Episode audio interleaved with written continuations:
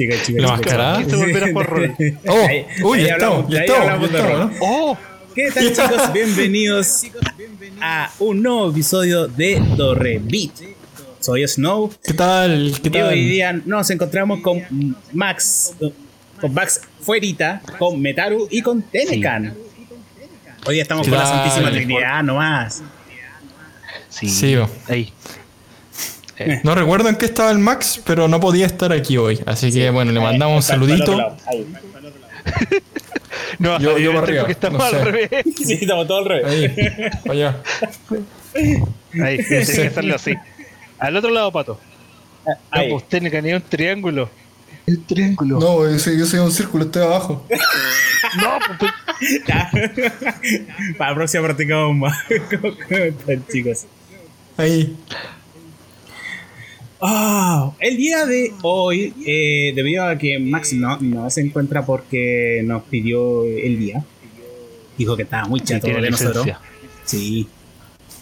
No quería saber nada de nosotros. Vamos a estar hablando sobre Bloodborne.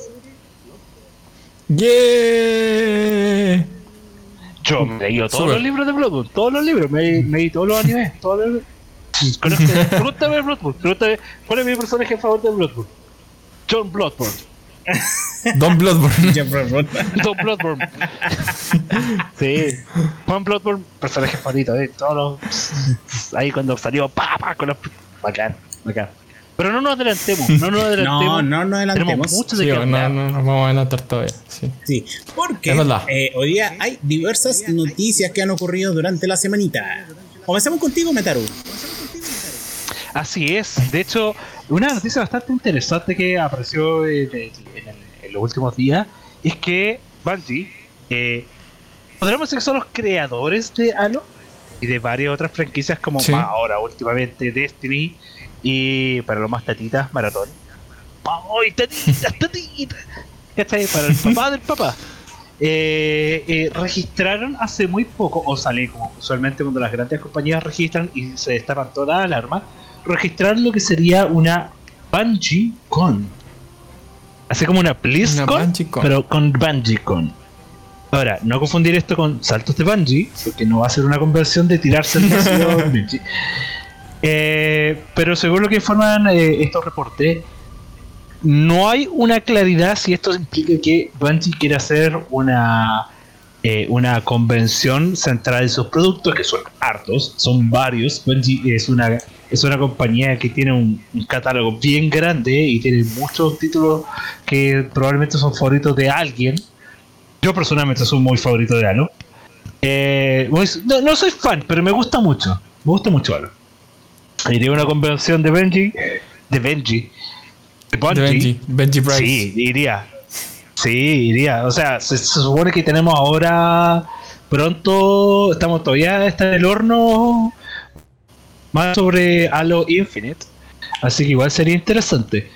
Pero eh, esto aparte de, de toda esta posible convención que supuestamente esta gente de Bungie está organizando, eh, hay reportes de que ellos, en palabras textuales, están demostrando interés de llevar lo que es Destiny 2 a otros medios y obviamente en lo vago que esto es implica que podremos ver una serie de televisión ya sea no sé si live action pero sí quizá animada de Destiny 2 lo cual Ya. yo sé que Destiny tiene bastantes seguidores hay, hay, hay gente que Sí. realmente de- Destiny como juego ha crecido harto dentro de lo mal que hoy en día es muy accesible poder jugarlo. Em, creo que también es un juego que tiene una, un lore muy rico y muy variado. Mm. Vería una serie de, de Destiny 2. Yo creo que lo vería más por el factor de ciencia ficción que por porque es Destiny 2. Porque sé que si, si yo le puedo dar crédito a algo a Benji, por, eh, le voy a decir Benji, no más, le voy a decir Benji, nomás, porque vale- vale- no, no puedo pronunciarlo bien. Decir- le- si algo le puedo dar eh, crédito a Benjamín, por, eh, a- es por crear mundos y con mundos y universos muy ricos en cuanto a narrativa. Eh, yo todavía de nuevo cayendo en, la salivación por Halo, puede ser que hay, si hay un universo que me gusta mucho en términos de, de videojuegos es el de Halo y sé que de eh, Destiny 2 también es muy bueno y muy inmersivo. Eh, claro. Ahora, ahora tenemos que ver qué pasa con eso. Que como mencionaba recién, no hay absolutamente nada confirmado, no hay ningún anuncio oficial. Así que, y, más aún en el contexto en el que estamos viviendo, tratar de anunciar una convención presencial, siendo que incluso la misma BlizzCon fue hecha online, con todo lo, con mm. todo lo que eso significó. Eh, eh, yo Todos creo los que memes. el mejor todos los memes como... Y muchos más. Así que hay que esperar, pues, esperar a ver qué más. ¿Qué significa eso? Es muy probable que sea... Mira, para la gente que conoce algo de E3 o que ha visto algo de las presentaciones de E3, eh, Bungie por lo general tenía como un fan centro donde realizaban actividades relacionadas como con su franquicia y todo el asunto. Y lo que se especula es que va a ser básicamente ese show ellos montaban el E3 por su cuenta, exclusivamente. Ah, eso de la mano también con otra pequeña noticia también que se anuncia que el E3 ya no va más. Pero eso mm. harina de otro costal. Sí, bueno, el, Destiny como que partió, partió a medio morir saltando y se fue levantando bastante con los años. Yo tengo varios amigos que juegan así, pero muy fielmente Destiny 2 y que están pendientes de todas las actualizaciones y todo y lo encuentro bien entretenido. Es bien.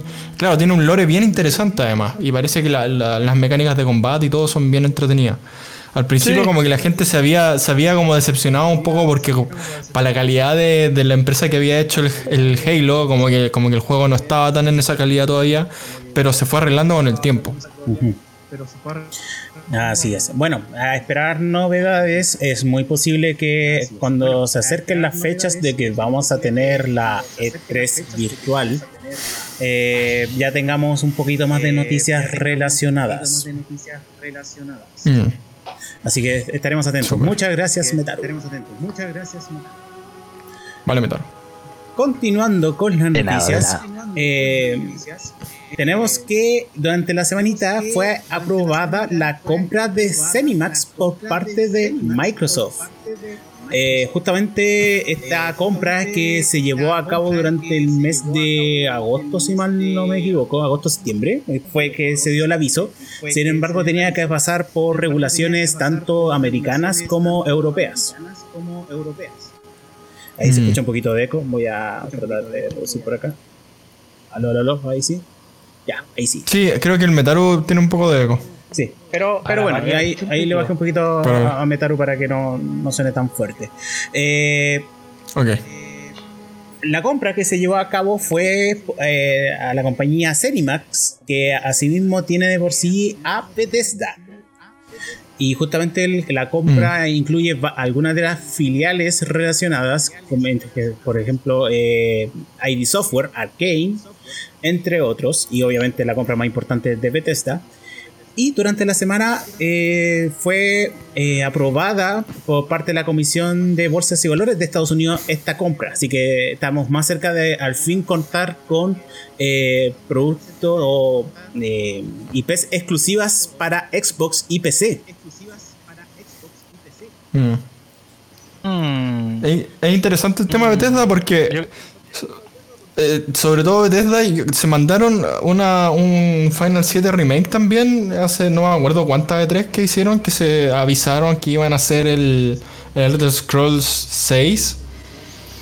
Y creo que incluso ha sido peor que el Final Fantasy VII Remake. No han dicho nada, no han sacado. y de hecho fue, me acuerdo que fue el, el, logo nomás, ni siquiera mostraron nada. Mostraron un video, logo y nada más. Lo mismo que con el otro juego que supuestamente también anunciaron que fue eh, Scroll, no, eh, Starlink, algo así. ¿Mm? Algo por el estilo, era como una nueva IP que también supuestamente iban a hablar.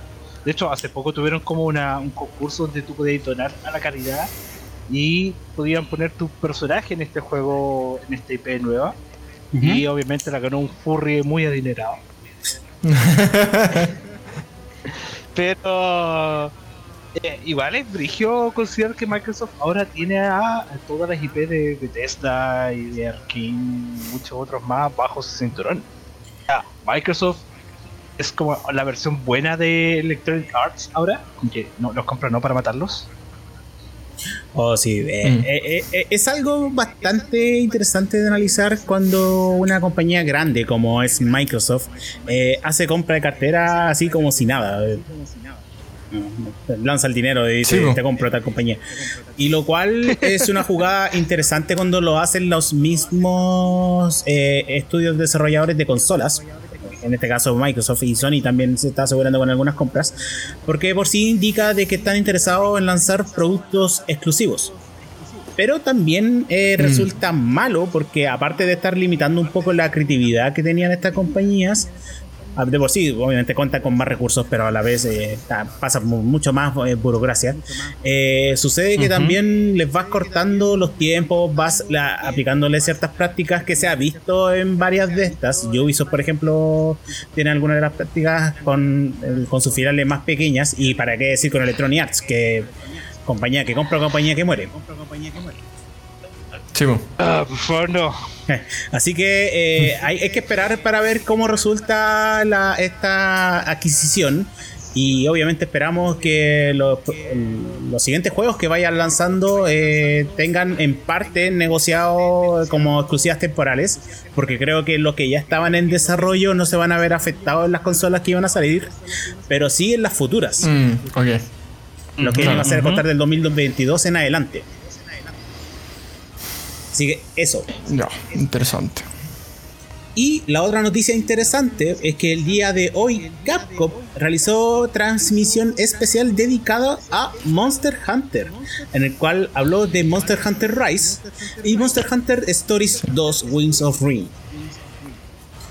Con respecto al Monster Hunter Rise, pudimos observar algunos de los monstruos que van a estar disponibles y los nuevos que van a estar obviamente. Eh, ahí, aparte de la fecha, anunciaron uh, un par de updates que van a estar disponibles, donde también van a estar eh, lanzando nuevos monstruos. El primero de estos es en abril, y después hay otro que se viene durante el año, pero sin fecha todavía eh, anunciada. Y además de eso, el para el Monster Hunter Rise anunciaron que eh, va a estar disponible nuevamente la demo, porque la habían sacado por el, durante las semanas anteriores. Y en esta ocasión, la demo, aparte de venir con las misiones que ya estaban disponibles en su primera iteración, incluyeron una nueva escena con un mayor nivel de dificultad y donde justamente va a estar disponible uno de los monstruos finales. El Magna Malo, si no me equivoco, que, es el que estaban mostrando desde el principio. Claro.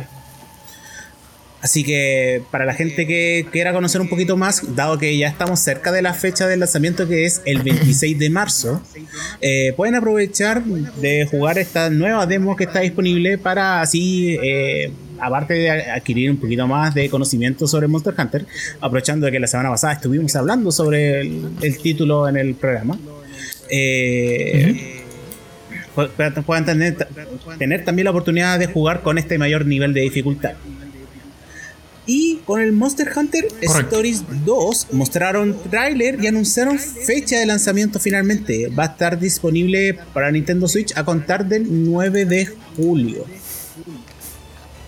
Pero aparte de eso, también anunciaron un par de fechas para otras consolas o también para otras partes donde va a estar lanzándose. Creo que Metaru tiene un poquito más de datos al respecto.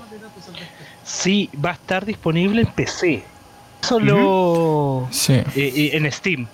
Cual es maravilloso.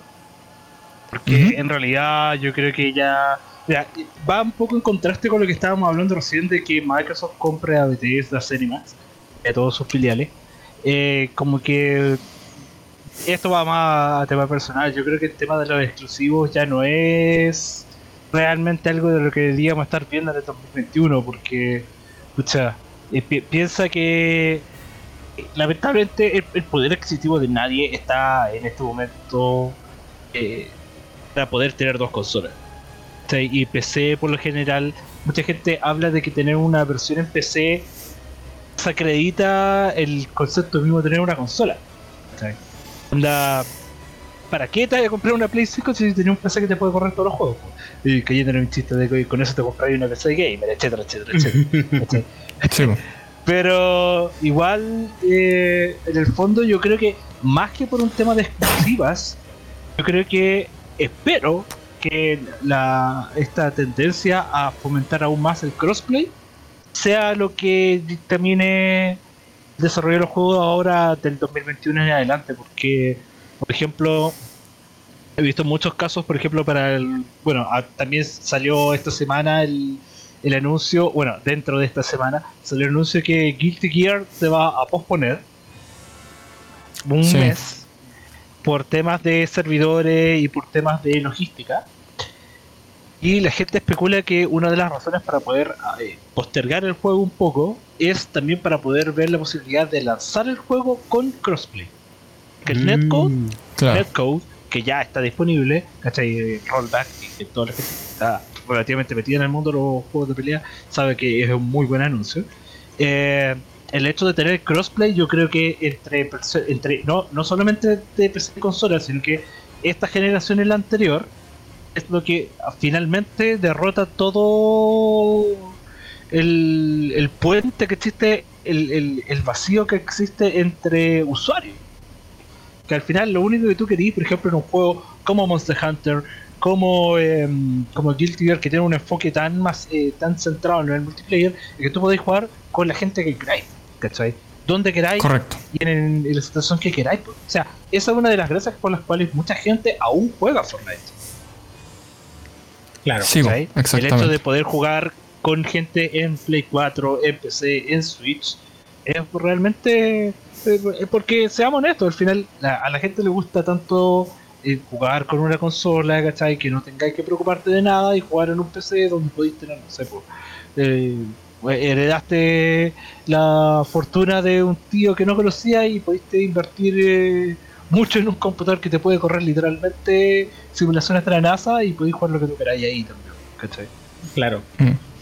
Sí, pasa que hay que tener en cuenta que antiguamente igual había una, había una diferencia técnica entre, por ejemplo, los servidores de una Play 4 y los servidores que también tenía que ver con, por ejemplo, en juegos FPS, por ejemplo, de que el, el, el aim o digamos la dirección del control de, Play 4 no era tan precisa como un mouse, por ejemplo. Entonces se hablaba mucho de que, de que era una competitividad injusta, que tú, si tú jugabas en Play te estabas en desventaja, si tú jugabas en PC estabas en ventaja y así.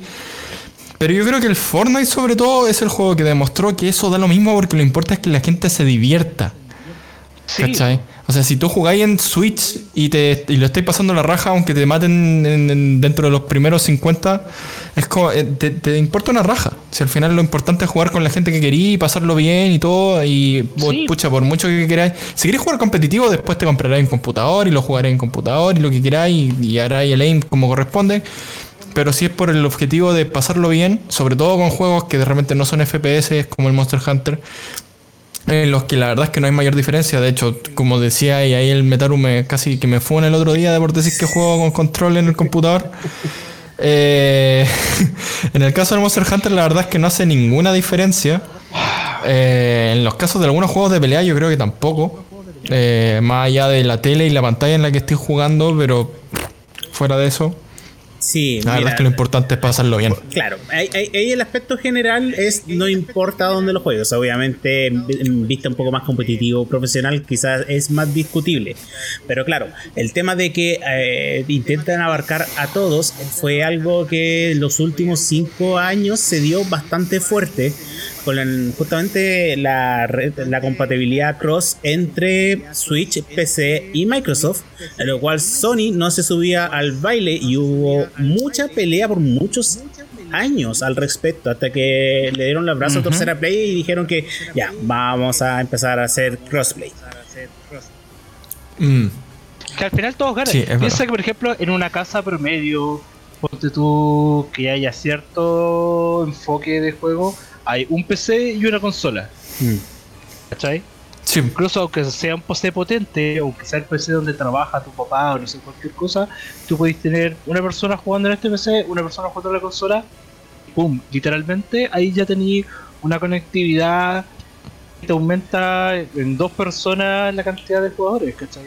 Claro. Que el incentivo, de, el incentivo de esos juegos, el cooperativo, siempre es tratar de tener gente que tú conocí para que se unan mm. a jugar. Si no, o es fome tener que comprar un juego y tener que considerar la idea de que tienes que comprar otra consola más para poder jugarla. Y sobre todo en el, en el tema de las consolas, no necesariamente tenéis, por ejemplo, el espacio, o sea, no tenéis dos teles donde poder jugar con dos consolas, ¿cachai? A ver que estés con una Switch. Sí, de hecho con, con mi pareja estábamos viendo el tema del Monster Hunter Rise, porque claro, obviamente lo queremos comprar, pero tenemos una Switch.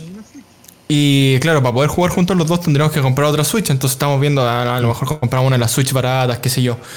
Pero la verdad es que a la larga, si tú pensáis, la única diferencia, la única razón por la que compraríamos otra Switch sería para jugar Monster Hunter. Entonces como que la verdad es que no se, no se justifica. Pero hay un año más y uno se lo compra en Steam y el otro lo juega en la Switch o te, te compráis dos, dos de Steam y listo. De hecho, nosotros nos pasó lo mismo con el World. Lo compramos primero para la Play y después fue como, oye, pero para jugarlo los dos juntos tenemos que comprar otra Play. Mm. ¿Cachai? Fue como, tenemos los computadores, pero comprémoslo en Steam y listo. Y podíamos jugar los dos por Steam, ¿cachai? Compramos cuando estaba en oferta, lo compramos. Al final lo compramos tres veces, ¿cachai? Para poder jugarlo. pero. Y la idea, la idea no era repetir el mismo error con el Rise, ¿cachai? Y entonces, si, si se va a hacer esto de que se puede jugar en computador y con crossplay con la Switch y todo, va a ser maravilloso. Y eso es al final lo que todo el mundo quiere. Sí, y además de eso, eh, hay que pensar de que ya está muy avanzado el tema de que el crossplay inclusive te, acepta guardado en la nube. Entonces también es indistintivo de dónde juegues. por lo menos algunas compañías se están dando cuenta de que es así y que el mercado es el que manda finalmente. Si la gente quiere jugar en cualquier parte, que sea en cualquier parte. Justamente al respecto hay una noticia de que hay rumores de que PlayStation va a estar llevando algunos de sus exclusivos para PC. Justamente hmm. entre ellos está eh, God of War, Uncharted y Bloodborne, de los cuales se suman a Death Stranding y Horizon de que ya están disponibles. No, incluso también está Days Gone, ya está en, ya está en Steam. Hmm. Sí. Así que, o sea, que la que llegase Bloodborne a PC, yo creo que hay mucha gente que se va a enojar mucho, pero esa gente, esa, la opinión de esa gente es hedionda y no tiene peso. Así que lo vamos a ignorar. Uno puede oler esas opiniones desde ya, pero eh, que como lo que pasó con personas. Por eso uno las puede oler desde aquí ya. Pero siendo más generoso con el tema, ya. Igual, por ejemplo, que existiera Bloodborne en, en PC sería genial y yo, yo creo que la gente se lo compra de nuevo por jugarlo en PC. Mm. ¿Cachai? Con mejores es que, recursos y todo lo demás. Al final, al final del día depende de cómo te gusta jugar a ti. Si a ti te gusta jugar portable, te compras una Switch. Si a ti te gusta jugar echado en el sillón con una tele, te compras una Play. Y si te gusta estar sentado en tu computador jugando, juega en el computador. Filo, ese es el punto. Cada uno juega como quiere. ¿Cachai? Eh, sí, ya estamos bien viejos para estar ahí peleando. Porque ya, si, si PlayStation es la mejor, si Xbox es la mejor. Es como, no, sí, por favor. Aparte de que igual... Todos sabemos que la Switch es la peor. Aparte que al final al día igual los estudios están trabajando con herramientas que ya de por sí son compatibles eh, entre diversos dispositivos. Entonces al final ya no existe como muchas limitantes posibles como para ir justificando de que existan el tema de las exclusividades, por lo menos eh, permanentes. A lo sumo las temporales por temas de negocio y marketing, bla bla bla, etcétera. Mm. Correcto. Bueno, eh, eso con respecto a las noticias y obviamente Técnica tiene también su noticia que también es bastante interesante. Sí. Así como, como, si no hubiera suficientes noticias de Final Fantasy, eh, hay, una, hay una más que salió, creo que ayer incluso salió hace bien poquito. Eh, le hicieron una entrevista a Hironobu Sakaguchi, que era el, el digamos, el, el, papurri papá de los Final Fantasy del 1 al, del 1 al 10, si no me equivoco. Eh, y él comentaba que estaba trabajando en un proyecto para, Apple, si no me equivoco. Esto creo que este juego que, del que estoy hablando es exclusivo de Apple algo. No estoy seguro bien de, qué plataforma. Pero estaba trabajando con Nobuo Uematsu haciendo la música. Y en esta entrevista él comentó que por motivos de salud lo más probable es que este juego tuviera la última banda sonora completa hecha por Nobuo Ematsu porque ya está así como a puertas de retirarse y a puertas de probablemente hacer quizás algunos temas fit en el, como, lo, como lo vimos en el remake, como lo vimos de repente hace tiempo en el Super Smash que hizo un tema, ¿cachai? Eh, qué sé yo. Lo más probable es que siga trabajando, pero que no haga trabajos de envergadura tan grande porque a lo mejor ya no, ya no le da el cuero. Ya está, ya está en sus años el señor. Así que, bueno, Sí, justamente hablamos de esto cuando estuvimos repasando la historia de Nobuo Uematsu en el 2019, en el cual eh, indicaba que tenía complicaciones y que por temas de salud no podía estar tan presente. Así que no, no es de extrañarse de que ya para producciones que requieran mucho tiempo no pueda dedicarse tanto Nobuo al respecto y lo veamos más como asesor o componiendo solamente un par de temas. O productor, supervisor, consultor. Mm, por ahí va la cosa. Sí, una pena, pero se entiende verdaderamente las razones por las cuales ya no puede estar tan presente no hubo. Correcto. Don Don Nobu. Don, don, don, don Sí. Don Nobu. Ah, igual de Brigio, porque en 50 tiene casi, casi 50 años, casi 40, 50 años de trayectoria. Como, y sí. sobre todo, y, entendiendo, por ejemplo, piensa todo el estrés, bueno, como decía Pato, ya lo hablamos durante todo lo que fue la trayectoria, el episodio que dedicamos a su trabajo, pero con los niveles de estrés y presión sobre los que estuvo sometido durante décadas, es natural, ¿cachai? Que al final todos van a terminar con cáncer en los pulmones, ¿cachai? problemas de estrés. El mismo, el mismo Sakurai, ya no le da las rodillas, no le da las articulaciones. el loco se estaba muriendo haciendo el, Smash 4 y el weón tuvo que seguir porque sabía que no todo dependía de él. Así que. Exacto. Eh, no es, no es, no es admirable, es bueno, igual es parte de toda la industria que va a empezar a cambiar esa esas condiciones, ¿cachai? Porque la vida de una persona no justifica, ¿cachai? En ningún caso que te pongáis en riesgo por, ninguna producción. ¿cachai? Yo creo que uno puede amar mucho su trabajo y puede estar muy consciente del peso y la influencia que tiene sobre tantas personas, pero uno así no justifica que tu vida esté en riesgo. ¿cachai? Y si tú tenés que dar un paso al costado y decir, pucha, ahí hice mi trabajo, siga el siguiente, ¿cachai? ya lo hiciste, pues, ¿cachai? Ya nadie le puede pedir nada más a, a, Uematsu ya a esta altura. No, no, no, no, no, hay ni siquiera por donde si ya su trabajo ya es para indicar que tiene un legado gigantesco, no, no, no hay por qué tratar de exigirles. Igual ya eh, su trabajo aparte ya es, como se llama, reproducible. No es algo que exclusivamente lo tenga que ver él. Sin embargo, igual para los fanáticos es, un, es una lástima que se pierda en, estas condiciones. Sí. Es que yo, yo creo que igual, yo creo que lo que tenemos que hacer es no decir que se pierde, pero igual pensar que, por ejemplo, eh, es el fin de un ciclo. Mm es el fin de un ciclo, porque así mismo como nosotros estábamos hablando hace unas semanas atrás, ¿cachai? Eh, no me acuerdo cómo se llama ahora. Ah, ese mismo. Eh, ¿Del de Octopath? Sí, el de Octopath. ¿Cachai? Yasunori Nishiki. Eh, gracias. Muchas gracias, eh, amigo y estimado Tergan. Mm.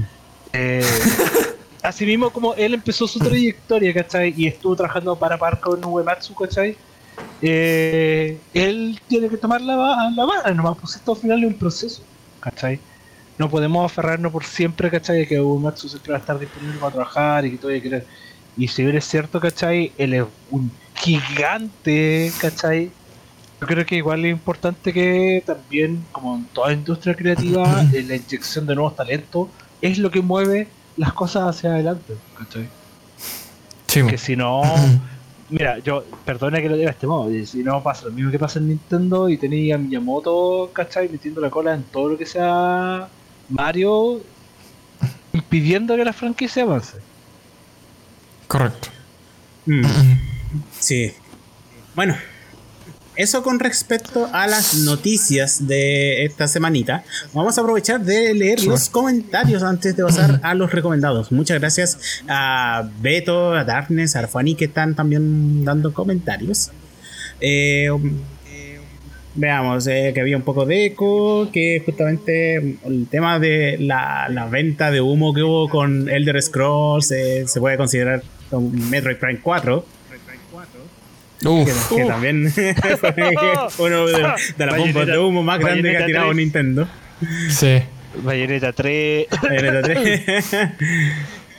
eh, se, quedan en los títulos, po. Sí. Como título. Sí. Título. No nos vemos en 5 años más. esperemos que Splatoon 3 no sea lo mismo nomás. Sí. Ahí mandando saluditos a Max que no está con nosotros hoy día, así que para la próxima semana ya lo tendremos disponible nuevamente.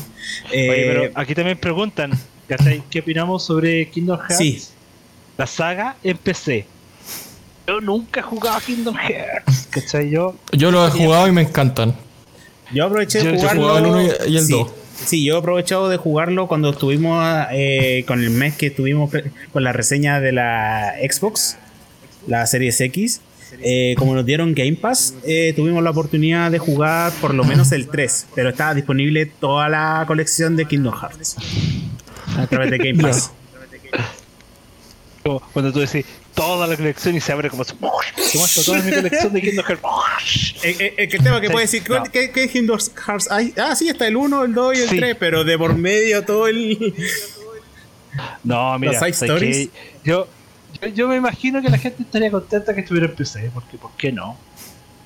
Pero yo creo que tratar, tratar de meterse a jugar Kingdom Hearts ahora eh, es prohibitivo, eh, ¿cachai? Es como leer Homestuck, ¿cachai? Es como meterse a empezar a ver eh, One, Piece. Sí, empezar a como queda del episodio 100 al 50 y después se pega al 700, pero el 700 era de mentira, entonces tienes que empezar a leer el 400B ¿cachai? Pero el 400B también era mentira. Y, no, no, yo creo que.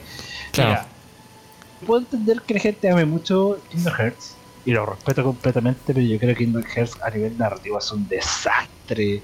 Y, y, me parece absurdo pensar que la gente, ¿cachai? O sea, si hay alguien que que es fanática de Kingdom Hearts, tú le puedes decir que esa gente es realmente fanática. Que es acérrimo. Porque yo, yo, yo estuve, me salís con una cuestión así, no sé, ¿cachai? no sé, yo, yo, yo, que soy fan de Sonic, ¿cachai? Y la historia son como la corneta en todos los juegos de Sonic, tú me salís con una cuestión así en juego de Sonic y ya te mando la cresta, ¿cachai? no, no podía, ¿cómo? ¿Cómo, plan, cómo Es que el Kingdom Hearts es una, es una volada nomás. Sí, yo creo que el Kingdom Hearts es una volada nomás. Ellos plantearon que iba a ser un juego y nada más. Y después dijeron, pero podríamos hacer más, hagámoslo. ¿Pero, ¿Pero puedo hacer esto? Sí, hazlo. Como que de repente fue demasiado tarde para decir, chucha, quizás no deberíamos haber hecho todo esto. Ya, es, que, es que todos los side games son, son una cosa muy extraña. Todos los juegos de DS, de 3DS. Eso sobre todo. Eso sobre todo. Es que yo, yo creo que la mejor forma de, de, de, eh, explicar la historia de Kingdom Hearts es decir que todo es canon y nada lo es. Sí. ¿Está ahí? Porque ¿cómo podía hacer sentido todo eso? Yo creo que yo, yo, yo me acuerdo que en algún momento traté de ver un video que explicaba la, el timeline o la historia de Kingdom Hearts y llegaba a un punto de la historia y decía, si estuviste viendo hasta este punto, bacán, porque todo lo que pasó para atrás era mentira, era todo un sueño. Así que de ahora en adelante ¿qué, importa? Y llevan como cuatro horas, pobre, como Chao. De hecho, acá, dicen en los comentarios, ¿cachai? Dice, mira, todos los juegos son buenos, sobre todo la música es bacán, y el 1.5 más el 2.5 y el 2.8 y el 3, bueno, y ahí yo pienso que está hablando de Blender, ¿cachai? ¿cachai? Yo creo que Blender tiene menos actualizaciones de lo que tiene eso, ¿cachai? Blender vale el 2.9. Sí, hay que pensar que Kingdom Hearts tiene como la misma historia lineal que Evangelion. Algo así. pero, pero Evangelion se entiende, Abrir el Nuevo Testamento, ¿cachai? Los G tres páginas y listo, tres versos y chao. Y por último decir, no, si yo entendí la historia de Evangelion, la gente te cree, pero tú decís, yo entendí la historia de Kingdom Hearts, nadie te va a creer, por Dios, por favor, ¿qué te pasa? Soy mentiroso, weón. Roto, ordinario. ¿Qué te pasa? no, pero igual. Bueno, mira, pero siendo, siendo, siendo honesto, ¿cachai? Eh, cuando se no, o sea que no Heart 3 yo, yo pude, se podía sentir la, la alegría de la gente, weón, porque eran esas deudas pendientes de la gente. Lo único malo es que después de ser otra spin-off de, de Kingdom Hearts, que como que inhabilitaba todo lo que pasaba en el 3. y que tenéis que jugarlo para entender la historia y fue como ya, ya, chao. Yo, yo, creo a esta altura que hay una falta de respeto aquí pero a la gente le gusta sufrir. Yo, yo, creo, yo creo que es una forma de decir que Disney está viendo mucho profit en, en esto. Finalmente, finalmente, porque yo creo que creo que al principio no querían saber nada con esta wea. Eh. Yo, yo, creo que cuando saquen a Sora en Smash, si pasa alguna vez, le van a hacer una historia aparte. Va a ser otro personaje. No, Smash, Sora en Smash también va a ser canon, pero no lo es. Eh, claro, exactamente. Sora falso, que está en el 2.5, pero en realidad, y bueno, y empieza a armar como esa weá con los puntos para todos lados, weón. Y es como, no, si toda esta weá era canon, pero. Ya, chao. Oye, Daniel sí. dice que existe un YouTube que se dedica a ordenar toda la saga de Kingdom Hearts y se ve increíble. Yo creo, si ya después del 3 por lo menos tener algo para establecerse una base que pueda servir y ya de ahí a lo que salga después es más material para seguir jugando con las líneas de tiempo. O jugar con la línea de tiempo cada vez que sale un nuevo juego de Zelda. Ah, sí, también. Bueno, continuamos entonces con las recomendaciones de esta semanita. Uh, las recommendations with love. Comencemos contigo, Tenecan. Ah, pero, pero por favor, yo vengo a recomendar un juego que me tiene obsesionado hace como una semana y media que lo encontré. Yo vengo a vender. Yo vengo a vender, yo vengo a vender, sí. a regalar. sí, porque literalmente el juego es gratis si quieren. Pueden, pueden donar también ahí en la página si tienen un par de dólares como para hacerlo, pero eh, básicamente el juego es gratis. Estoy hablando de Friday Night Funkin', que es un juegazo de ritmo que apareció, aparentemente la historia es así. Eh, parece que estos locos hicieron un juego eh, para, una, para una Game Jam que se llama Ludum Dare, que, que es dos, tres veces al año, creo. Sí. Eh, y estos compadres hicieron. Sí, dos estos compadres hicieron este juego de ritmo y fue como ya, sé que tengo ganas de hacer un juego de ritmo, haz la música, yo hago el arte, eh, hagamos una historia bien simple. Y resultó que por algún motivo este que no entiendo muy bien hubo una alianza entre los que hicieron el juego y Newgrounds que para los que no cachan Newgrounds es una página que está llena de animaciones de música es una página de contenido que existe desde el año de la cocoa en el internet y es una es básicamente una leyenda del internet. Es como que muchos animadores han salido de ahí muchos ilustradores han salido de ahí eh, muchos artistas también eh, Triple X también ha salido de ahí eh, y otras cosas. Pero bueno es la verdad que es una página tremenda. También hay muchos músicos que han salido de ahí muchos músicos muy bacanes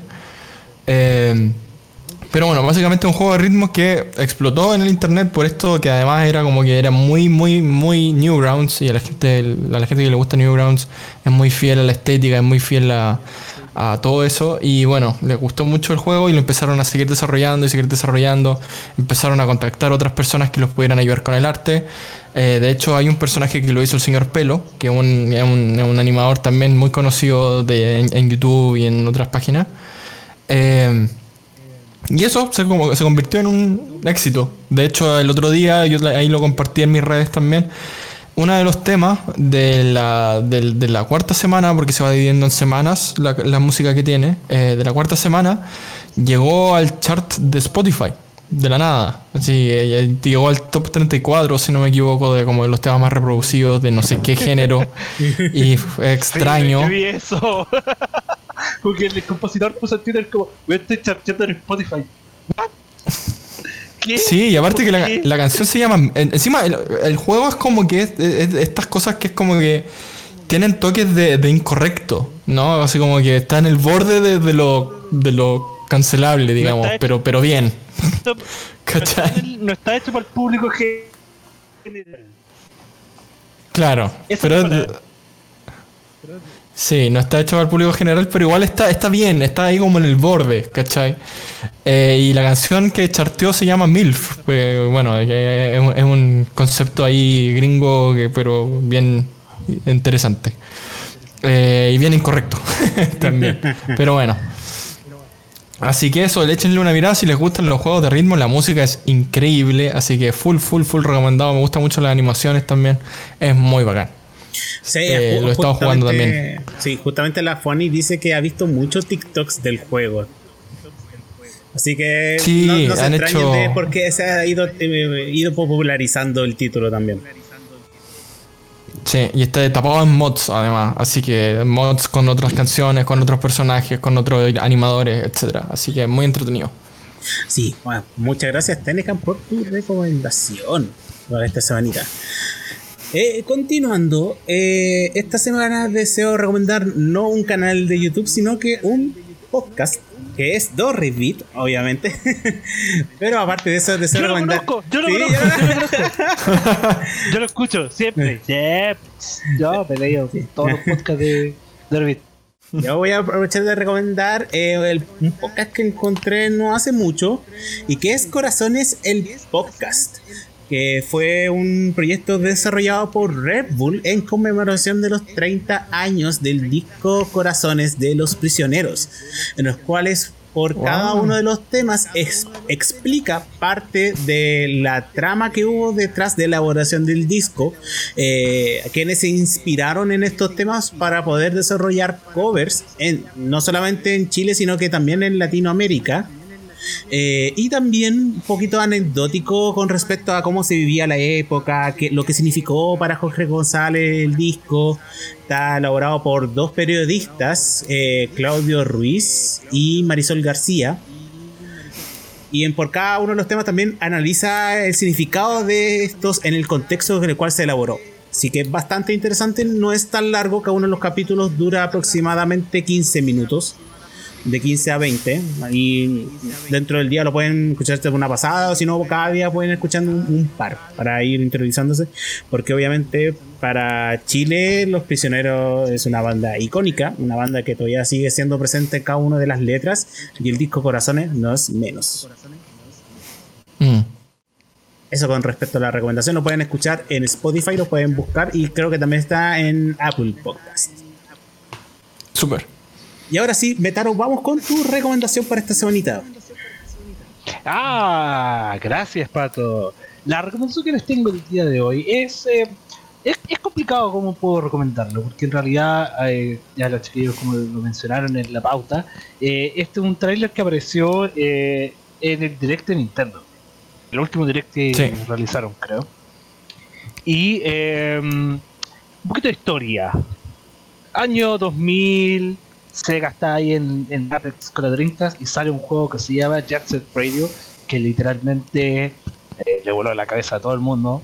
Y lamentablemente la Dreamcast murió, pero Sega en alianza con, eh, con Microsoft saca Jet Set Radio Future, eh, un juego para la gente que no lo cacha, un juego de skating que era muy popular en ese entonces gracias a todo lo que fue Tony Hawk y eh, graffiti mucha música, no la música urbana que tenemos hoy en día, sino que es una música mucho más electrónica, mucho más metida en lo que es la cultura underground en Japón y todo ese tipo de cosas, que le gusta mucho a la gente, que le gusta el anime, cosas que a mí no, jamás.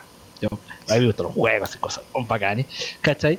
Pero eh, lamentablemente de eso han pasado casi 20 años, incluso, desde que no se ha tuvido más cosas. Y una de las cosas que caracterizaba este juego eh, a estos dos juegos fue la banda sonora, compuesta por eh, un, eh, una persona llamada Hideki Naganuma.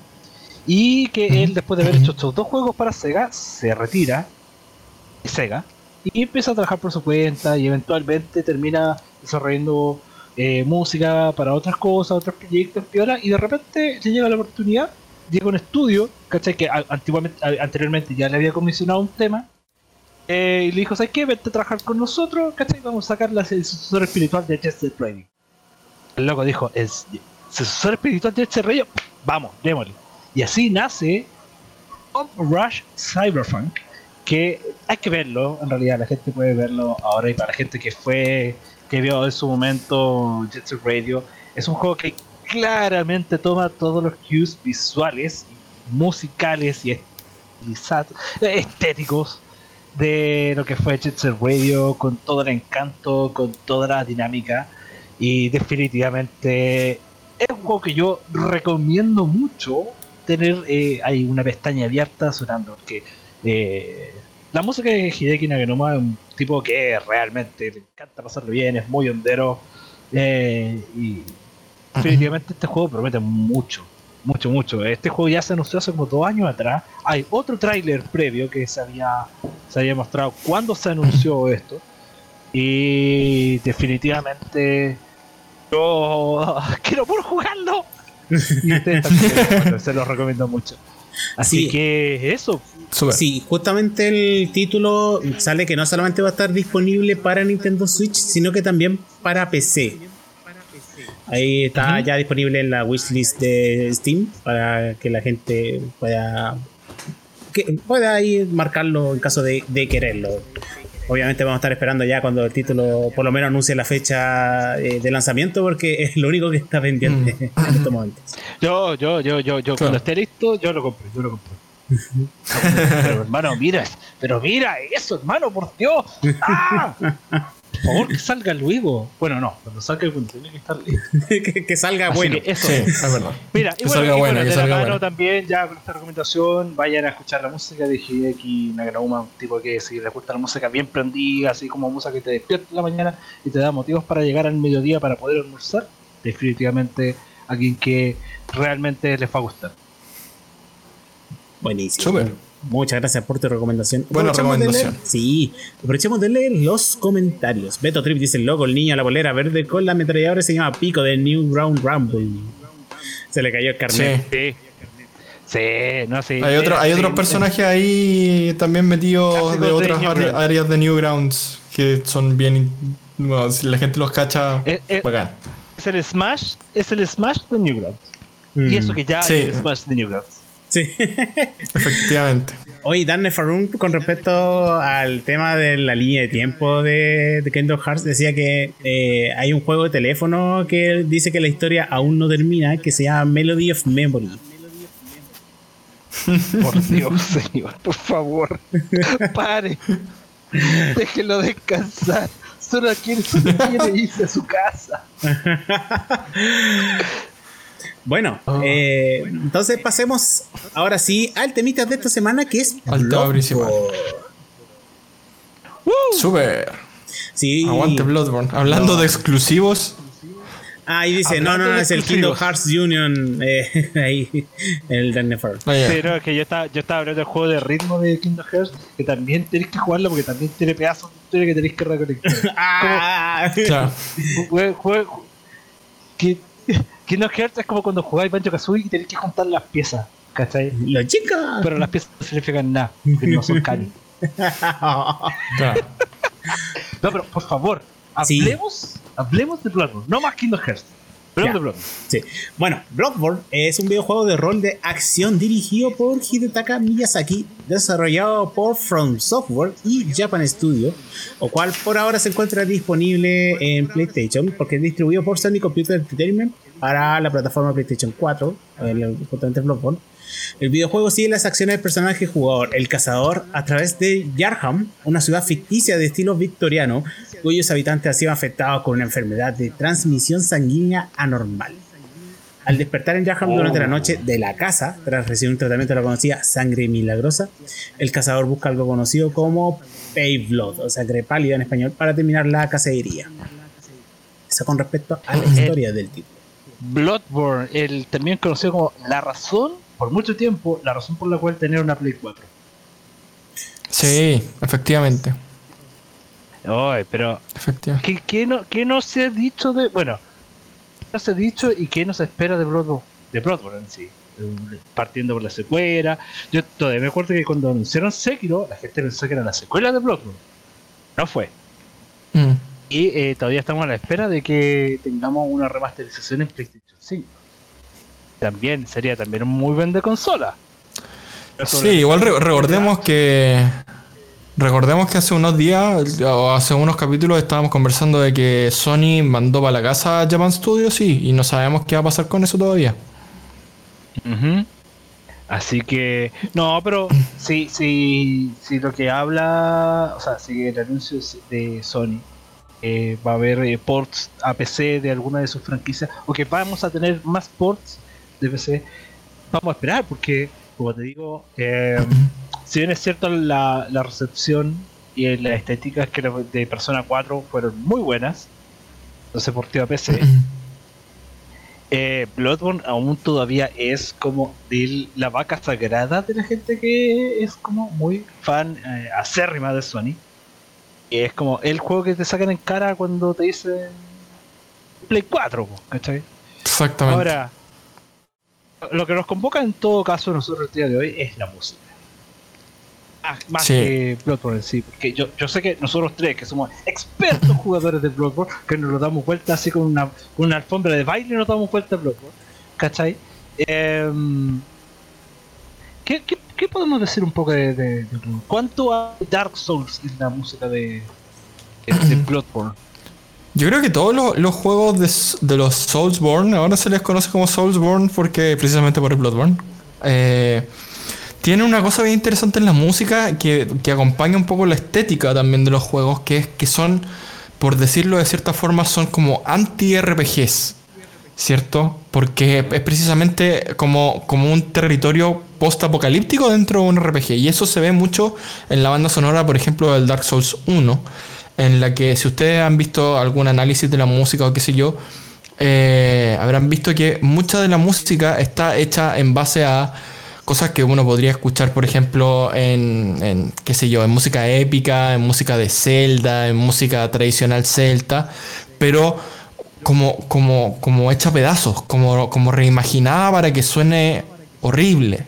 ¿Cachai? Que es un poco lo que pasa con, con, el juego también. Todos los Souls, y en el caso del Bloodborne también, es un poco como la tierra de héroes la tierra de héroes, la tierra de cazadores, donde todo sale bien y es como. Y es como un The Legend of Zelda, básicamente.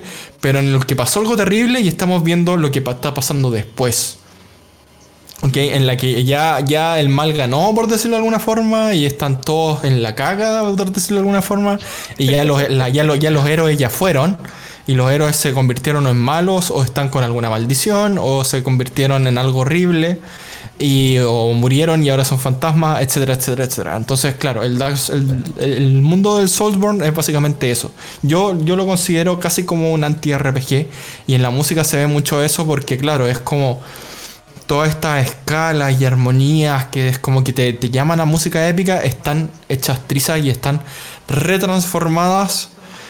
Se, escuchan por ahí un poco, un poco como por detrás de, lo que uno escucha en la música normalmente, se escuchan como que está ahí, como, como las pistas de que hay, de que hubo en algún momento una, una época de luz y de época de héroes y época, época en la que todo era lindo y habían castillos y habían princesas y habían héroes y habían caballeros, pero ahora está todo hecho pedazo y eso es algo muy interesante del arte, del, juego, de la historia y de la música. Todo, todo bien, bien pegadito. Sí, se, basa mucho el arte en estilo victoriano, pero muy depresivo, muy oscuro, obviamente basado en, las novelas, eh, referencias de la época de terror. Y en cuanto a la música, de por sí es un proyecto bastante interesante porque según los datos de uno de los seniors que estuvo produciendo el título, dice que aproximadamente para producir el OSD se tomaron dos años y medio con seis compositores. Pero aparte la producción se llevó a cabo a través de, los de tres continentes, me imagino que entre Japón, Europa y América, y en, cinco campuses de Sony. Sí, no, sí, la verdad es que es apoteósico. Y se, nota mucho en la música. Se nota en la música por, eh, se nota mucho en la música porque la verdad es que es, yo diría que está a otro nivel en términos, por ejemplo, sonoros eh, que, que, muchos otros juegos y que muchas otras películas incluso me atrevería a decir. Yo creo que está ahí en el top de sonido de, de, de, todos los medios de entretenimiento habido de por haber. Está en calidad, está ahí arriba. Yo diría que es un referente eh, por cómo suena, por la composición, por la delicadeza. Y hay que recordar que todos los Souls, eh, y el Bloodborne incluido, son juegos en los que predomina mucho en el gameplay el silencio, precisamente por los que les decía. Son juegos muy contemplativos, son juegos muy eh, en los que la música está puesta en los lugares correctos. y precisamente como son juegos muy contemplativos también, de mira, mira, mira la calidad o mira, mira la calidad de la gráfica o mira en qué estado está el mundo en el que estamos jugando ahora. Es precisamente por eso que es un juego en el que predomina mucho el silencio. Y eso lo encuentro muy notable también a la hora de componer los temas, porque los, los temas tienen que venir de ese silencio y tienes que pensar en cómo atacar la música y el inicio de la música y si quieres que terminen siendo algo así como muy muy increíble con mucho coro con muchas cuerdas con muchos bronce como parto desde el silencio y llego a eso ¿cachai? y eso es muy interesante y está súper bien logrado en todos estos juegos em, eso, eso es algo mucho también lo que pasa con lo que pasó en el Breath of the Wild también cierto como sigue la misma mm. mecánica porque también también predomina este tema de, de que no hay, estáis solo nada, este, todo suena en un mundo donde no pasa nada hasta que pasa algo. Que te da el pie a que se dé una, una melodía, pero más allá de música incidental muy vaga. Carmen Bloodborne creo que es solo silencio, ni siquiera porque incluso en Breath of the Wild, incluso en los momentos más calmos, hay una pequeña melodía que va sonando por debajo. Sí. Y eso, eso da cuenta también de, un muy buen trabajo de, dirección de sonido. ¿Por qué? Porque si no, si recordamos, hay juegos desde la Play 2 que tienen, eh, digamos, ya posibilidades de usar buena calidad de sonido. Eh, pero por un tema de espacio, por ejemplo, en juegos de terror, como lo eran los Silent Hill de la época y los Resident Evil de la época, eh, esta limitancia de, de espacio lo que hacía era que, por ejemplo, cuando tú le pegáis a un personaje o tú le pegáis a un monstruo, siempre sonaba el mismo eh, SFX, siempre sonaba el mismo efecto de sonido. Entonces sonaba. Y eso, como que te, quita un poco de, digamos, de. te saca un poco de, la inmersión del juego. Eh, sobre todo en estos juegos que predomina mucho el silencio, ¿cachai? Entonces, por ejemplo, estás en un pasillo y te aparece un monstruo de la nada de la oscuridad y le empezáis a pegar y todo el rato. Eh, o el balazo. El balazo siempre suena igual. ¿Cachai? O las pisadas siempre suenan igual. Entonces, claro, todos esos pequeños detallitos de diseño sonoro de la época antigua se han ido solucionando y bueno, ahora no sé, vos, te, tú, cachai que los juegos de Souls eh, básicamente todo el rato estáis roleando, estáis haciendo, estáis tirando para el lado y haciendo rol. Eh, todos esos roles que el hecho de que las acciones repetitivas, que sean los golpes, los rolls, las pisadas, eh, tengan distintos sonidos también hace que la inversión sea mayor. Porque en el mundo básicamente todos los sonidos son un poco distintos, cada uno va variando un poco. No hay dos pisadas que suenen 100% igual porque rebotan en zonas distintas de la, de la habitación, ¿cachai? Todo ese tipo de cosas. La intensidad de la pisada es un poco distinta. Entonces el hecho de que se pueda replicar eso en el juego ayuda mucho a mantener este silencio, la inversión en este silencio, porque el sonido es muy es más exacto hasta donde yo conozco igual Bloodborne, eh, igual entiendo que mucho de lo que mucho del contexto de lo que será el juego es que tú eres el agente externo que está dentro de este mundo, ¿cachai? Y por eso muchas veces tú estás ahí como literalmente rompiendo ese silencio, haciendo tú eres la, no, no, no, sé si la palabra correcta es disonancia mm. o, o que, que es lo que rompe toda esta armonía o sea, armonía dentro de que, lo que estamos viendo ahora en el stream, eso claramente no es armónico, pero sí dentro de este, este balance que básicamente eh, existe única y exclusivamente porque, como tú decís, el mal ya ganó. No hay nada bueno en este mundo, y tú tampoco harías algo bueno. Exactamente, es como, es como siempre buscar el menor de los males al final, mm. este, estos juegos. Sí, justamente eh. la, música trata de simbolizar un poco lo que son las luchas mortales y el horror, que se inspira mucho en, lo que se narraba con Drácula, con la película de Bram Stoker, o sea, el libro de Bram Stoker, y, que justamente se, se, basó entre las películas y demás para poder inspirar a cómo eh, entablar eh, el ambiente local y obviamente la batalla eh, contra los jefes épicos que se encuentran por ahí. Un poquito más de datos en cuanto a la producción es que, claro, justamente para elaborar el soundtrack requirieron una orquesta de 65 piezas y con, equipo de 32 personas. Sí. No, es para nada insensato decir que la producción era a toda escala.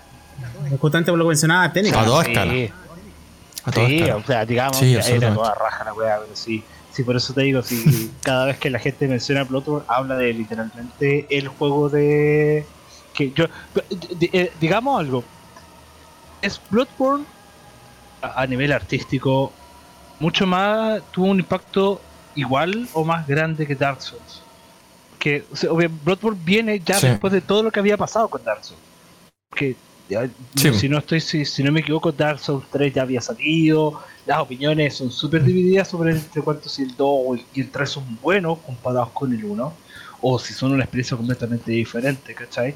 Pero Bloodborne es un mundo aparte que incluso se ve todo el pedigree, todo el toda la, la intención y la idea que hay detrás del, de, la gente de From Software, que ya tienen su sello. Incluso tú ves Sekiro y se, sabes que Sekiro es un juego de, de From Software, a pesar de que Sekiro, Bloodborne y Dark Souls no tienen como a nivel de... se cayó. la cábala, la cábala. La cábala, la cábala. Ese es el, aviso que nos queda poco tiempo de decir. Pero Perdón. En ese, no, está bien, ya es un clásico, ya está. No, pero ya, un pues, clásico. no, metiéndome más por la, metiéndome más por la rama. Es, es, es Bloodborne un, eh, un elemento que tiene su propio legado en la consola. O sea, es Bloodborne a nivel musical mucho más importante que Dark Souls. Mira, eso Yo diría que está a la talla del Dark Souls 1. Eso, eh, eso mm. sí. Eh, justamente eh, viendo el timeline que tiene los juegos de, de From Software, Bloodborne vino a ser como un intermedio entre Dark Souls 2 y Dark Souls 3. Porque el Dark Souls 2 salió en 2014, mm. después salió el DLC que es Scholar the First Sin, después salió Bloodborne para el 2016 salir Dark Souls 3. Dark Souls 3. Sí, correcto. Así, que en ese sentido, eh, ya Bloodborne, como dijo Metaru, es un universo completamente aparte, pero tiene la esencia de Dark Souls en todos los sentidos. Sí, por supuesto. Eh, eh, no, y lo, extraña sensación, esa extraña sensación de que tú estás viendo lo mismo, pero no lo es. No como Kingdom Hearts, no como Kingdom Hearts, sino que. eh,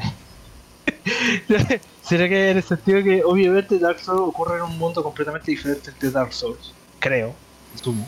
Yo sé igual, soy uh que se da vuelta. Miles de veces así con los ojos cerrados y yo. Yo cierro un ojo y me lo termino el Dark Souls. Es fácil. ¿Sí? Pero. Pero a, a, nivel de. O sea, es que no quiero decir impacto cultural. Pero el impacto cultural yo creo de, de, de, Bloodborne termina siendo más grande que Dark Souls a la larga. ¿No? Mm. Puede, puede ser. Pasa que el, el, Igual son generaciones distintas. Yo creo, yo insisto en que puede ser que el, el, el Demon Souls y el Dark Souls 1 hayan marcado la Play 3.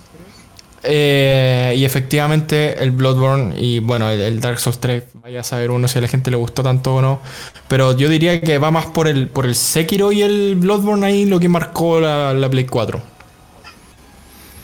Como una, una una destilación de todo lo que se aprendió con los Dark Souls, ¿cachai? Y bueno, igual a la larga también mm. fue como un paso, una necesidad, yo creo también a nivel creativo de, distanciarse un poco de Dark Souls, porque igual cualquier estudio ya con tres, con tres, seis juegos, cuatro incluso si contáis el Demon Souls, si quieres, este, si, si quieres incluirlo dentro de los, de los Souls, ¿cachai? Eh, igual claramente, si tú jugáis Sekiro, Sekiro es un juego que es mucho más vertical que cualquiera de los Bloodborne. Tiene una temática mucho más marcada hacia los japoneses, ¿cachai? Pero el, la, la, esencia, la esencia, ese, ese como polvito que te queda en las manos después de jugar, no por el piñel, sino que porque el juego realmente tiene esa identidad, ¿cachai? Que te permea la piel, ¿cachai? Y tú quedas con esa sensación de la boca de que en verdad estás jugando algo que está mucho más, mucho más refinado.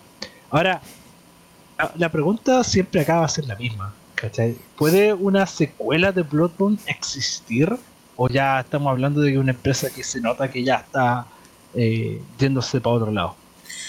Mm, mira, eh, yo creo que con el cierre de Japan Studio es muy difícil que llegue a verse el mismo nivel o, la, o refleje la misma intensidad con la cual se hizo Bloodborne, exclusivamente porque aparte del nivel de desarrollo del juego, a nivel musical, el tema que más los inspiró a, a realizar este título y que llevarlo a un trabajo de gran escala fue el hecho del desafío del lenguaje eh, llevar a traducir mm. todo lo que ellos querían, porque como digo, como esto se llevó a cabo a través de tres continentes, eh, el hecho de que los distintos compositores se pusieran de acuerdo para poder elaborar algo así, ya no se va a dar de la misma forma. Considerando que muchos ya van a estar distribuidos en, principalmente en un país que es Estados Unidos y posiblemente mm. con algún algún asesoramiento por parte de los compositores japoneses pero por lo menos a nivel de entrega musical posiblemente tenga un sabor completamente distinto. Mm. Bueno, igual yo creo que ahí hay un tema de... Hay un tema de dirección también y lo hemos hablado harto de, en el sentido de, de estos juegos que tienen más de un compositor. Eh, yo creo que habiendo una buena dirección es posible mantener la esencia por lo menos. Obviamente que el toque de cada compositor al final siempre termina saliendo y se, termina evidenciando en cada una de las piezas, pero, pero habiendo un concepto fuerte definido y sobre todo ahora que hay una, hay una, hay un, digamos, hay un pedigrí para atrás y hay una referencia para atrás de 4, 5, 6 bandas sonoras, es posible que sea, que sea factible eh, traer unas nuevas, traer nuevos métodos, traer nuevos compositores, traer nuevos estudios y tratar de mantener esa esencia. Eh, yo creo que es mm. posible. Igual, yo pienso que, ¿cachai? Aunque, aunque Sony cierre Japan Studio, ¿cachai? Yo creo que eso igual responde, me imagino que es algo que no tiene nada que ver con el desarrollo o la excelencia que hay detrás de todos los títulos de From Software. Eh, yo creo que igual hay un, hay un tema que hay que hablar acá, es que cuánto de Sony, cuánto de la influencia de Sony hay que Bloodborne haya llegado a ser lo que fue como, como producto creativo. Mm. Porque si por ejemplo, es, lo que estábamos hablando hace, hace, un ratito de que por ejemplo Microsoft compra eh, Bethesda, Animax en realidad, y con eso Bethesda. Eh, eh, el, hecho de que Microsoft esté a la cabeza de Bethesda va a implicar que por ejemplo el próximo eh, Elder Scrolls va a tener un enfoque completamente diferente, completamente diferente a lo que fue Skyrim. ¿Cachai? va, a influenciar eso, que igual, como tú dijiste, ¿cachai? Es un juego como este y todos los otros Souls, ¿cachai? Que ha tenido múltiples compositores, que eso, esa excelencia que se logró, se da gracias a excelente trabajo de dirección que hubo. ¿Cachai? Más que, por ejemplo, por ejemplo, cuando hablamos, no sé, de un Final Fantasy, donde toda la excelencia recae en el trabajo de una persona, que Uematsu. ¿sí? Eh, queda, queda la duda en, el aire, por ejemplo. Eh, ejemplo, viéramos un Bloodborne 2 en una, en una Xbox. ¿Sería, ¿Se mantendría la excelencia o es solamente algo que pasó porque tuvimos suerte nomás? Claro, la suerte no tiene nada que ver en nada en esto, pero me refiero como la instancia que esto se haya dado se da gracias a que esto fue en una consola de Sony con una con Sony teniendo una identidad, teniendo una, una filosofía, que probablemente un desarrollador como Microsoft no le daría eso. Igual hay que tener en cuenta que no, que, yo, quería decir, que... que... por ejemplo, ¿por qué te lo digo? Porque por ejemplo, a mí lo primero que se me viene a la mente, ¿cachai? Que puede ser un equivalente occidental. Igual, Bloodborne, de nuevo, Bloodborne no es, es, menos japonés de lo que es Dark Souls o, o, Sekiro de lo que puede ser otros títulos, porque como estábamos viendo ahora en los detalles que dio el dato, el pato, perdón, eh, eh, fue desarrollado en tres continentes, con el, fue un esfuerzo conjunto de muchas culturas, no hay tanto de los japoneses de por sí, Pero por ejemplo, yo pienso en juegos como en, en Dragon's Age, que hasta cierto punto, ¿cachai? Tienen como la misma filosofía de crear un mundo inmersivo y toda la cuestión. Y no siento que tengan el mismo impacto eh, solamente por el hecho de que estuvieron desarrollados bajo eh, tutela de Microsoft. Mm. Por el financiamiento de Microsoft. También es, Skyrim. Mira, podríamos decir que Skyrim es un Bloodborne occidental. en ese sentido, a, a, nivel de desarrollo y todo ese tipo de cosas. Que igual a, la. había harta gente que se, se, quejaba en esa época de que muchos juegos eran parecidos en ese sentido. O sea, como de, de, la vista, de las mecánicas. Sí, o sea, pensemos, por eh. ejemplo, salió, salió Nioh durante todo este tiempo, ¿cachai? Salió la escuela de Nioh y estaban bien. O sea, Dark Souls en sí, como por el tema de la dificultad, por el tema de la estética, influenció muchos juegos. Pero muchos todavía vive la infame frase del Souls like, ¿cachai? Hasta el día de hoy. Mm. Pero, pero yo pienso, ¿cachai? A, nivel creativo, eh, ¿el mérito es de From Software o es de eh, de a la larga del trabajo de Sony, porque yo creo que el trabajo de Sony fue más de dirección que de, simplemente de, producción y o financiamiento. Sí, yo creo que es mm. compartido en ese sentido. No podemos darle todo el crédito a Sony y tampoco todo el crédito a Front Software, tal como eh, estuvimos hablando. El hecho de que haya sido un trabajo colaborativo en conjunto eh, hizo que este proyecto saliera como salió. no hay que decir que no, hay que denostar al contrario. siento que fue un gran aporte el hecho de que eh, esta colaboración saliera tan bien y entregara este tipo de música tan profunda y que tan como estuvieras disfrutando de una película gringa hecha por japoneses. Es como así finalmente.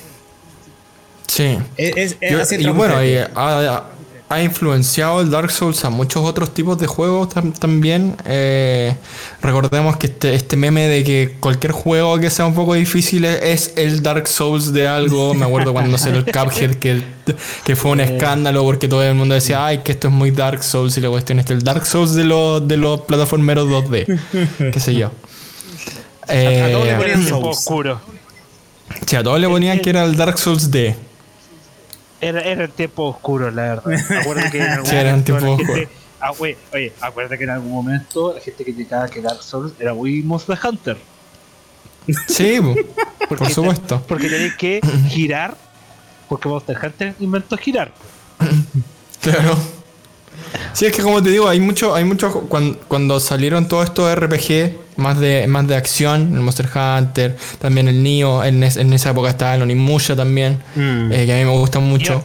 Eh, después pues, en la Play 3 salió el Dark Souls, el Nioh y todos esos juegos.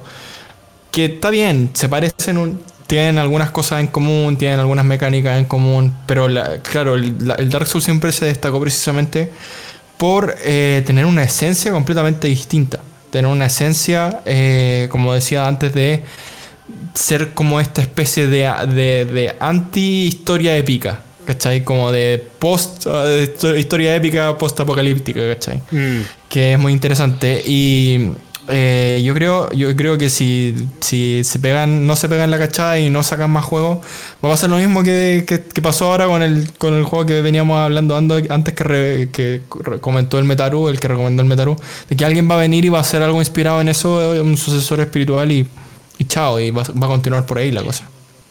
Es que el problema es que Dark Souls, ¿cachai? Y bueno, casi todo de From Software tiene, ha tenido demasiados sucesores espirituales, o demasiada gente que ha tratado de ser un sucesor espiritual y con mayor o menor grado de, de, éxito, ¿cachai? Ni siquiera la, gente hasta el día de hoy argumenta que Sekiro no ha logrado ser lo que Bloodborne fue y Bloodborne no fue lo que Dark Souls fue, ¿cachai? Pero por eso decía, ¿cachai? Mm. Bloodborne es completamente, es una experiencia completamente diferente a lo que es Dark Souls, pero ese mérito será por la injerencia de Sony.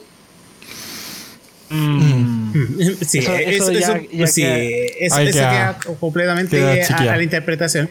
Y finalmente lo vamos a saber cuando llegue a salir Bloodborne 2. Y finalmente esperamos a eso eh, para saber bien si es que eh, tuvo mucho la influencia de, mm. de, Japan Studio o, se logra la cohesión nuevamente debido a los esfuerzos que logró Front Software de ahí en adelante. Eh, yo creo que ya vamos cerrando. Se nos hizo bastante cortito hablar. Así que agradecemos a todos los que nos han visto. Sí. Faltó Max acá. Sí, faltó Max. Sí. Eh, pero vamos a tener ya la próxima semana. Vamos a leer un poquito los comentarios. Eh, Farron dice que le falta el jefe final de Bloodborne. Es un Dark Souls, un gran juego.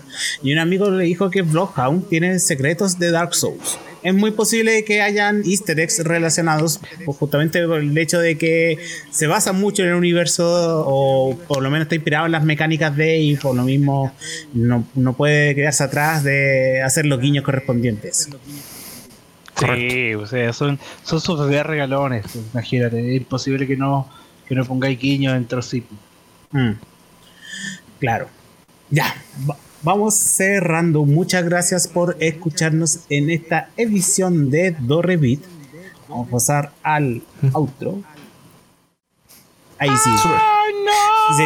Eh, recuerden que nos pueden eh, ver los días lunes a contar de las ocho y media de la noche con repetición. O un poquito más tarde. Sí, tratamos, tratamos de partir a las ocho y media. Y de sí, todo lo posible. Sí, y ahí en la semanita nos pueden ver a través del canal de YouTube de Paua.cl. Han subido todos los capítulos hasta ahora. Y también están en, disponible en formato podcast. Nos pueden escuchar a través de Spotify, Google Podcast y Apple Podcast. Nos pueden encontrar como Dorrevit. También nos pueden encontrar en redes sociales como Pagua.cl o Pagua.cl en Facebook, Instagram, Twitter, en YouTube y Twitch. Y recuerden visitar nuestro sitio www.pagua.cl donde podrán encontrar noticias, artículos, reseñas relacionados a videojuegos, cine, música y mucho más. Sus redes chicos, aprovechen. Arroba Tenegan en todas partes. ¿Puedo hacer una última, una última noticita? Es, es, su momento. Yo había, había anunciado hace unas semanas que yo iba a participar en un festival que se llamaba BGM Together. Y es este viernes. Ah, Así este que empieza este viernes. Toco el viernes a las 11 de la noche hora Perú. Perdón, 11 de la noche hora Chile, 9 de la noche hora Perú. Así que todos invitados es gratis, es por Twitch, así que lo pueden ver todos, no hay problema. Oye, de ahí, nos pasáis el dato por interno también para poder difundirlo. Por supuesto. Metaru, tus redes. Yo, yo soy arroba MetaruPX por suerte en todos lados. Por favor, no me busquen. Si me buscan, por favor, saluden. y, y, recuerden que también eh, en la próxima semana estaremos junto a Max nuevamente. Sí. Así que eso chicos, muchas gracias por vernos y nos estamos escuchando la próxima semana. Chau, chau. Nos vemos. Chau. Cuídense. Y estar apretado hacemos movimientos divertidos para el otro. Wow, wow, wow, wow. Mis 20 FPS se marcan. Wow, wow.